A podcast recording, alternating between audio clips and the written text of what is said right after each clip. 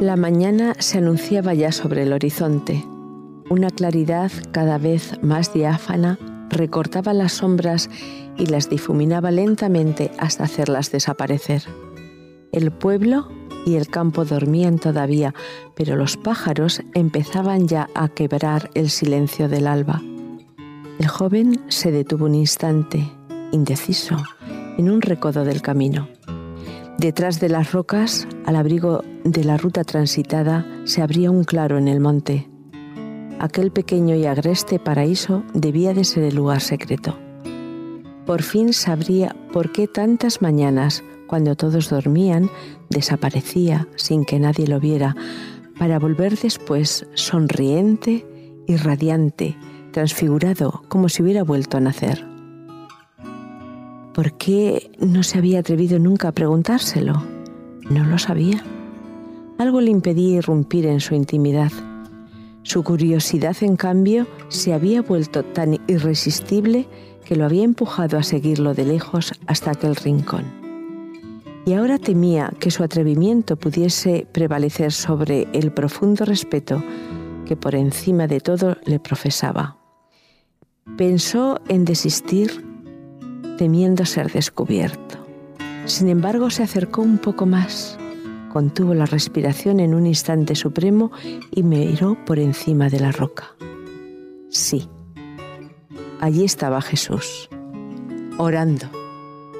El intruso se quedó paralizado, sin poder reaccionar ni marcharse. El sentimiento de una presencia que lo llenaba todo lo había sobrecogido. No podía ni sustraerse a ella ni dejar de mirar.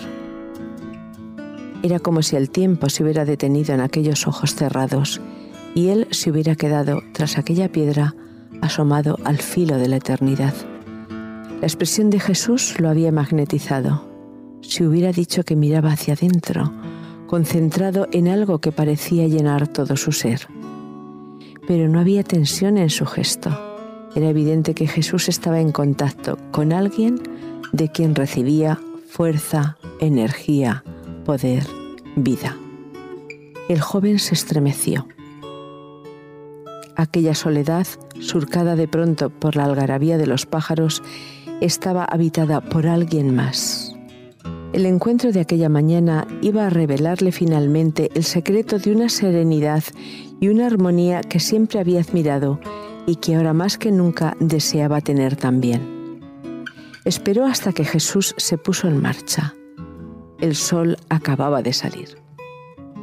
Cuando por fin consiguió atreverse a formular su petición, le dijo simplemente, Enséñame a orar. El texto bíblico narra este encuentro en muy pocas palabras, pero el relato, aunque breve, contiene una de las enseñanzas más sorprendentes de los Evangelios. Aquel discípulo, como todos los demás, había creído hasta entonces que sabía orar. Llevaba orando varias veces al día desde su más tierna infancia. La oración formaba parte de su rutina cotidiana. Había pronunciado miles de oraciones en los servicios religiosos en familia y en privado. Aunque las oraciones parecían representar mucho en su vida, en realidad, casi habría podido prescindir de ellas sin que su existencia hubiera cambiado demasiado. La oración en sí le infundía respeto, le procuraba incluso un agradable sentimiento de paz. Cuando alguna vez se había encontrado en peligro, al apelar a Dios, algo hacía casi sin darse cuenta. Siempre le quedaba la sensación reconfortante de que por lo menos había hecho su parte hasta la fecha no tenía pruebas contundentes de que aquellas plegarias no le hubiesen servido para nada. Para él, eso era orar. Ahora, después de ver a Jesús, había descubierto que aquello no eran más que pseudo oraciones, que orar de veras era otra cosa. En el transcurso de su vida con Jesús iba a aprender que cuando hay que renunciar a ciertas facetas de la vida espiritual y quedarse solo con lo esencial, algo que se pueda conservar aun en la mayor soledad o en la cárcel. Cuando es posible contar con nadie ni con nada, se puede prescindir de todo excepto de la oración, verdadero aliento del alma. Su experiencia le mostraría de un modo cada vez más claro que ante la oración todo es secundario. Es posible ser creyente sin adscribirse a una confesión religiosa. Es posible aceptar la escala de valores de una religión sin cumplir sus ritos. Pero no es posible tener una vida espiritual auténtica sin orar. Entre los cada vez menos numerosos creyentes que van quedando en nuestra sociedad, hay muchos que practican las ceremonias de su religión. Se bautizan, se casan y son enterrados por la Iglesia. Algunos incluso asisten regularmente a los servicios religiosos. Pero ¿cuántos hay que vivan profundamente la oración? Si la religión es relación, la oración es la vivencia que concreta esa relación. La Biblia nos muestra el riesgo de descuidar ese vínculo. Ya en su primer relato, el diablo tiende a Eva una trampa a fin de minar su confianza y sembrar suficientes dudas para que actúe al margen de su creador. Como consecuencia de su error, la primera pareja se esconde. Tiene vergüenza, tiene miedo. Su relación de amor con Dios se ha roto y naturalmente las relaciones humanas también se resienten. Al preguntarle por qué se esconde, Adán replica, la mujer que me distes tiene la culpa, ella me dio a comer de aquella maldita fruta. Si la actitud de Adán hacia su creador ya no es la de antes, se ha vuelto hostil, su relación con Eva también ha cambiado. Ya no es su ayuda idónea, sino la culpable de su desgracia ya no la ve a su lado, sino frente a él, no como compañera, sino como adversario. Pero las cosas no quedan ahí. La ruptura de la relación primordial no solo enfrenta al hombre con sus semejantes, sino que además destruye su armonía con la naturaleza misma.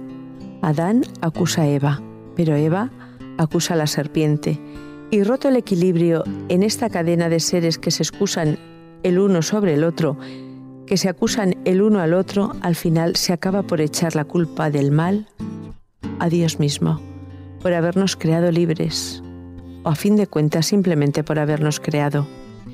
Cuando falla el vínculo básico, indefectiblemente la relación con los demás se deteriora y siempre lo paga el más débil o el más respetuoso.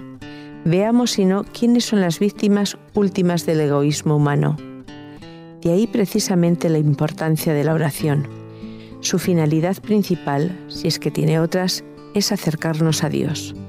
Esto dicho así parece muy elemental, pero no lo es tanto, porque si esa comunicación no se produce, la oración es solo una fórmula, una rutina, un rezo, nada más. Sigue siendo buena porque todas las buenas costumbres lo son aunque se practiquen automáticamente. Pero en realidad, si eso que llamamos oración no nos pone en relación con nadie, no es más que una autosugestión, una ilusión, una terapia como cualquier otra. Y es, lamentablemente, que en vez de entrar en una comunión privilegiada, me contente con un gesto que ni siquiera consigue ponerme en contacto conmigo mismo. En cambio, si la oración es un encuentro, entonces se convierte en algo sumamente importante porque se trata nada menos de conectar con la fuente de energía del universo, la fuente del valor y del amor. En este sentido, orar es reconocer que no soy el centro de mi mundo, que el centro de mi existencia está ahí, infinitamente fuera y por encima de mí pero a la vez tan cerca y tan dentro que puedo entrar en contacto con Él en cualquier momento, en un instante. Así, orar es reconocer que vivir es algo más de lo que yo percibo en mi experiencia de cada día, que tengo acceso a una calidad de vida ilimitada, solamente a un paso, a una oración de distancia de mi realidad personal, tan mediocre a menudo, tan pequeña siempre y a la vez tan maravillosa. Quien no ora no tiene conciencia de lo que se pierde. Sencillamente se priva de su dimensión trascendente. Su vida puede ser moralmente intachable, llena de valores, pero le faltará profundidad porque ha excluido del campo de su experiencia aquello que podría elevarlo a una esfera de relaciones realmente superior.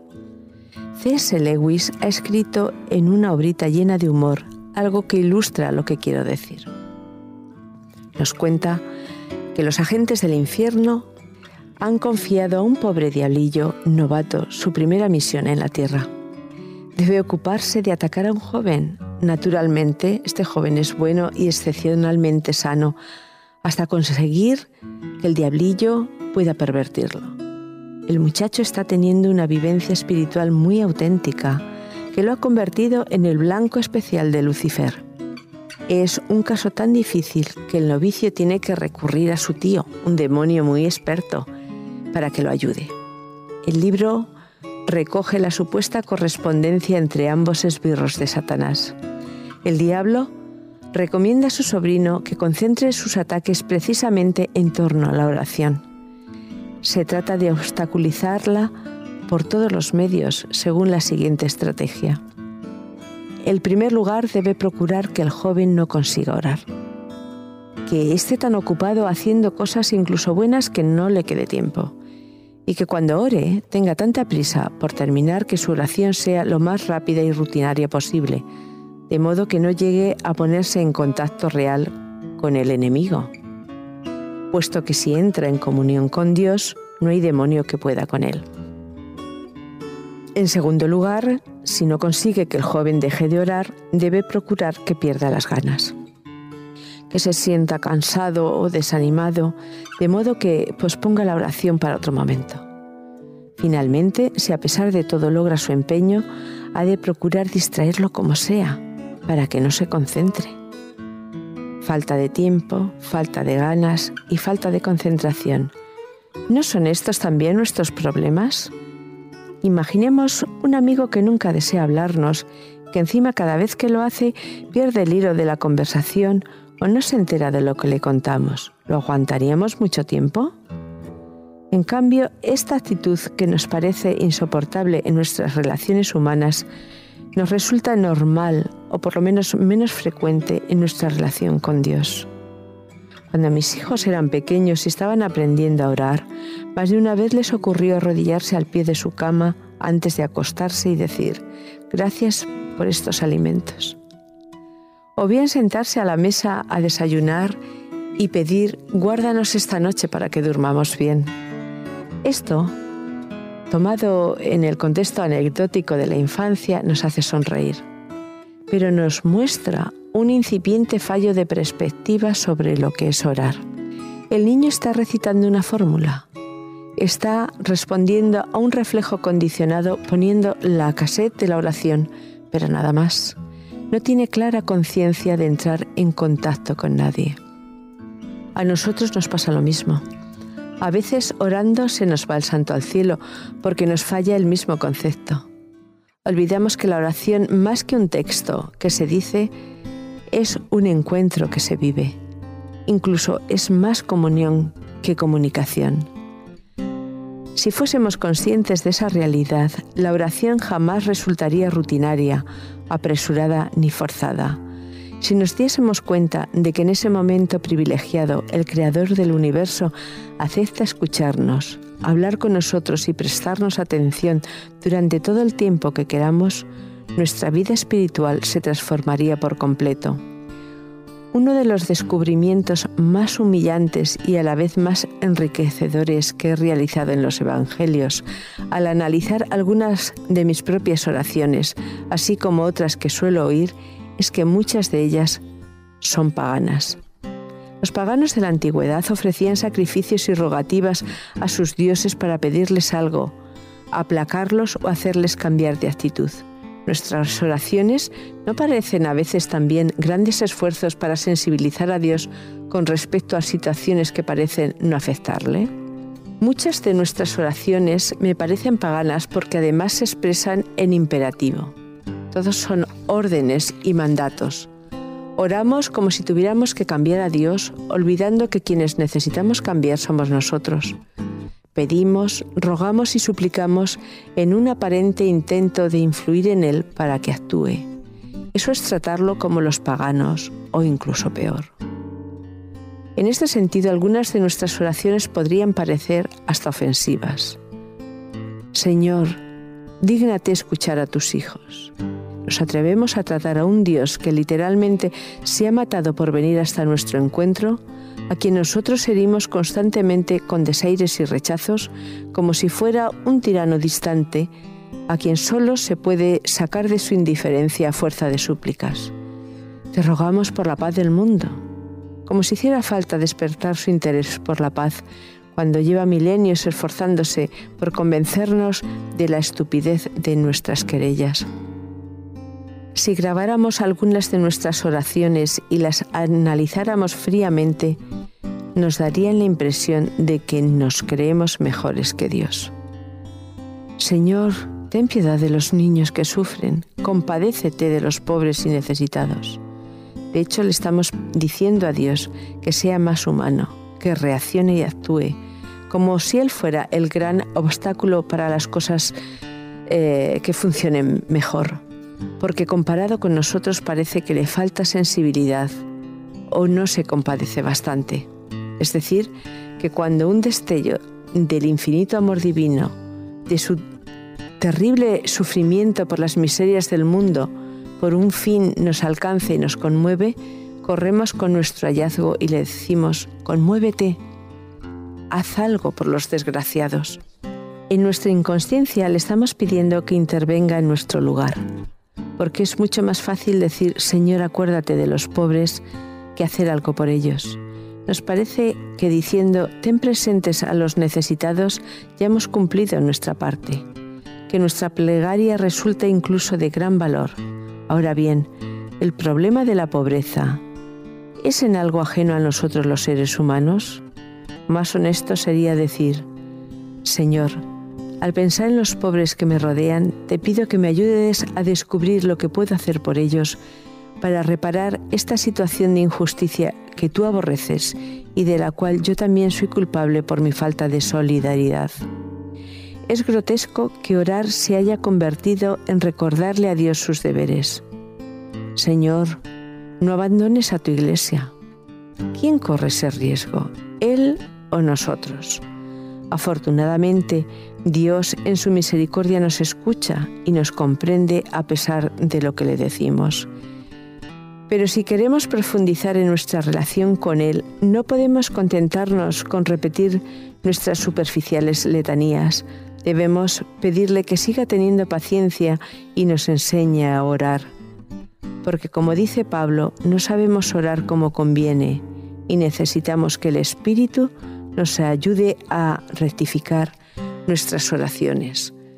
Cuanto más conscientes seamos de nuestra necesidad de reaprender a orar, más sensibles seremos a la voz del Espíritu. Y cuando nos pongamos a orar de una manera superficial o irreflexiva, eso nos ayudará a cambiar de tono y a concentrarnos.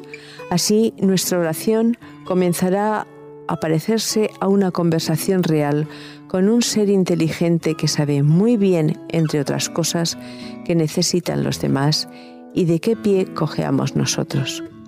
Y es que orar no es tanto hablar como escuchar. No es tanto pedir como recibir. No es tanto llamar a Dios como responder a su llamado. Es una lástima que a menudo nos limitemos a lanzar rápidamente nuestra oración sin esperar su respuesta. Un día encontré en la calle un chiquillo que de puntillas se esforzaba por tocar el timbre de una casa. Con toda mi buena voluntad levanté al angelito. El niño tocó el timbre e inmediatamente se me escabulló diciendo, ahora vámonos corriendo. Me temo que a veces nuestras oraciones deben sonar así. Lanzamos nuestra llamada y en cuanto alguien con mayúscula se dispone a abrirnos la puerta, ya nos hemos ido a nuestras cosas. Orar, sin embargo, es ofrecernos a Dios. No es intentar manipularlo ni hacerle cambiar de idea para que haga nuestra voluntad. Es tomar conciencia de su voluntad y ofrecernos para cumplirla. La oración que más me ha impresionado es la de un viejecito que decía simplemente, Señor, aquí está Juan. Es una oración preciosa. Aquí estoy.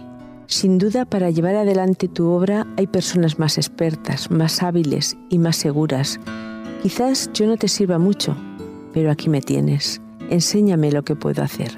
Esto ya empieza a parecer a orar como conviene.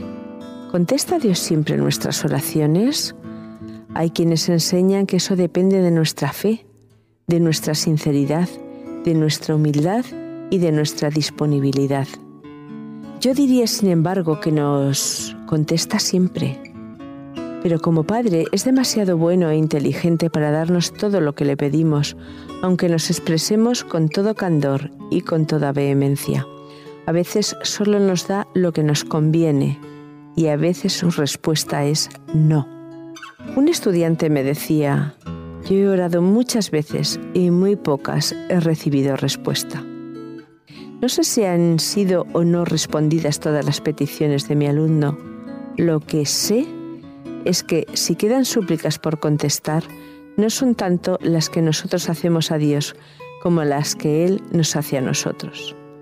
Ante su aparente silencio, la única actitud coherente es la de orar sin cesar, mantener la relación sabiendo que Él nos ayudará a aceptar la realidad en la que nos toca vivir y a trascenderla porque orar sin cesar no significa que Dios solo cede al cabo de una larga y machacona insistencia por nuestra parte, sino que podemos sentir su presencia en cualquier circunstancia, regando los platos, conduciendo un automóvil, trabajando en una máquina o estudiando en un aula.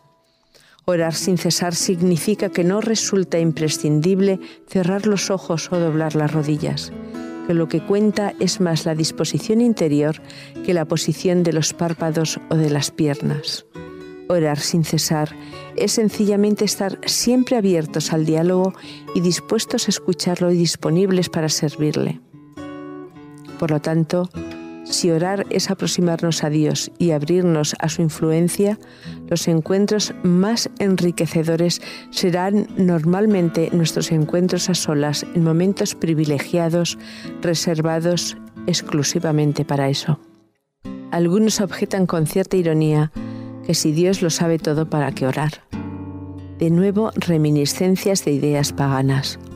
Porque orar es menos informar que compartir es llevar nuestras necesidades a la fuente de todas las soluciones, conectar nuestra vida al origen de la vida, ensanchar nuestros conocimientos en la fuente de la sabiduría, purificar nuestro amor humano siempre tan condicional y egoísta en el único crisol de amor incondicional y generoso.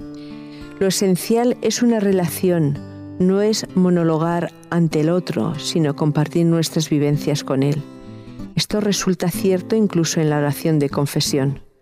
Dios no nos pide que nos confiemos a Él porque lo necesite, sino porque lo necesitamos nosotros. La confesión es imprescindible para nuestro crecimiento espiritual, no solo por el perdón y la paz que nos procura, sino porque nos brinda una ocasión indispensable de autoevaluación. Al abrirnos sinceramente ante Dios, al reflexionar en su voluntad, vemos más clara nuestra situación. Entonces, Él puede ejercer su influencia sobre nosotros y ayudarnos a superar nuestros problemas. Orar no es meditar en el vacío. Los cosmonautas lanzados al espacio saben que es vital mantener una relación constante con su base de lanzamiento. Para realizar el más mínimo gesto necesitan depender de esa comunicación Perderla significa prácticamente la desintegración. Como en nuestro caso, las consecuencias de nuestro alejamiento no se ven inmediatamente. Damos poca importancia a conservar o romper el contacto con el centro de energía del universo, nuestra base de lanzamiento y nuestro destino final. Por eso nuestra percepción espiritual tiene un alcance tan corto y se desintegra tan fácilmente. Como el discípulo de nuestro relato, Quizá a muchos nos convendría también buscar al Maestro y decirle, enséñame a orar, ayúdame a vivir en relación contigo, enséñame a ver cuánto necesito ese encuentro, esa transmisión constante de energía para recargar mis baterías de fuerza, de alegría, de amor, para que mi vida, al contacto con la tuya, sea cada vez más plena.